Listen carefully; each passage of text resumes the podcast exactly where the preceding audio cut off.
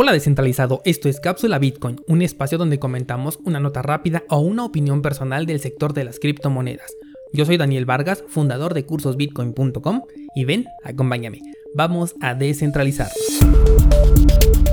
Hoy es miércoles 13 de mayo del año 2020 y quiero comenzar con una aclaración ya que en el episodio de ayer eh, parece que no sé contar bien porque eh, les informé acerca de los bloques en los cuales se dio el halving estaba yo contando el bloque 629.000 y de ahí me estaba saltando al bloque 630.000. Y algunos por ahí me hicieron eh, ver este, este pequeño error que tuve el día de ayer. Y bueno, la aclaración es únicamente que el bloque en donde se dio el halving fue el bloque 630.000 y si tú quieres ver el anterior, pues sería el 629.999. Bien, una vez aclarado esto, ahora sí vamos al tema del día de hoy y es que este día Quiero comentar algo que causó mucha polémica la semana pasada y de la que no he hablado sobre todo porque la semana pasada justamente me la di de descanso, así que el contenido que estuve publicando tanto en el podcast como en los cursos lo tuve que preparar una semana antes y no pude hablar de temas de actualidad. Estoy hablando de los hechos que rodean al señor Warren Buffett, este señor conocido como uno de los mejores inversionistas vivos de toda la historia y que actualmente acaba de perder más de 50 millones de dólares debido a su, podríamos decir, incorrecta inversión en el sector de las aerolíneas. Ya en este podcast yo te comenté en su momento cuando este señor abrió su posición y de hecho te dije que me parecía una jugada muy arriesgada, sobre todo porque la caída del sector aún no terminaba desde el punto de vista correctivo. Si a esto le agregamos eh, la perspectiva del duro golpe que se está llevando con el tema del pangolín, a mí sí se me hizo la verdad bastante extraño que abriera una posición en un sector que se iba a ver tan afectado y además ante una corrección todavía muy pequeña porque como yo les he comentado, eh, aún sigo esperando una caída muy fuerte todavía de todos los mercados tradicionales. Fíjate que este sector en específico se va a ver tan golpeado que ya se están poniendo a la orden las apuestas de qué aerolíneas se van a ir a la quiebra. De hecho, por ahí estuve viendo una nota de una aerolínea que ya se estaba declarando en quiebra, de hecho ya estaba en subasta. Y recuerda que con esta crisis ya habíamos anticipado muchos cierres de empresas grandes y recuerda que el efecto pangolín únicamente aceleró y potenció aquello que ya se veía venir, aun si no tuviéramos el problema de esta pandemia.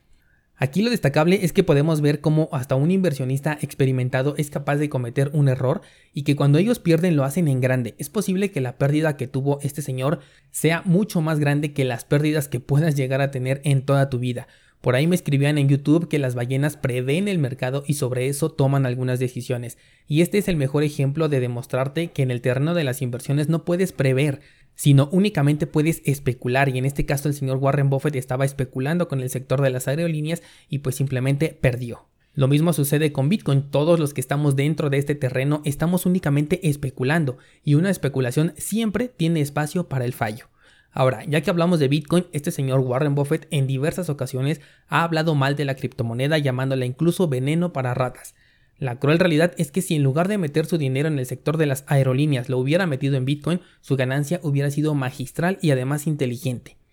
Yo les compartí una encuesta por Instagram, no olvides seguirme por ahí, vas a encontrar el enlace aquí en las notas de este programa, y les preguntaba si consideraban que Buffett era un tonto por no invertir en Bitcoin, y en su lugar lo estaba criticando.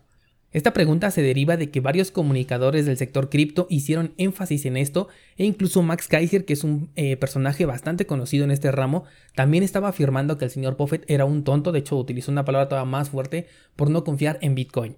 En lo personal y para cerrar esta eh, segunda emisión considero que Buffett ha sido fiel a sus principios en todo momento. Consideremos que es un señor de edad avanzada, ya está a punto de superar los 90 años de edad, por lo que eh, yo puedo considerarlo como una persona anacrónica. Ya sabes, estas personas que no tienen una relación muy cercana con la tecnología y viven digamos que un poco atrasados. Esto no lo digo únicamente por su edad, sino por las acciones que he visto que ha tomado este señor. Un ejemplo sería la entrada tardía a la inversión en empresas como Apple o como Amazon. Este señor tardó demasiado en entrar a estas compañías teniendo la,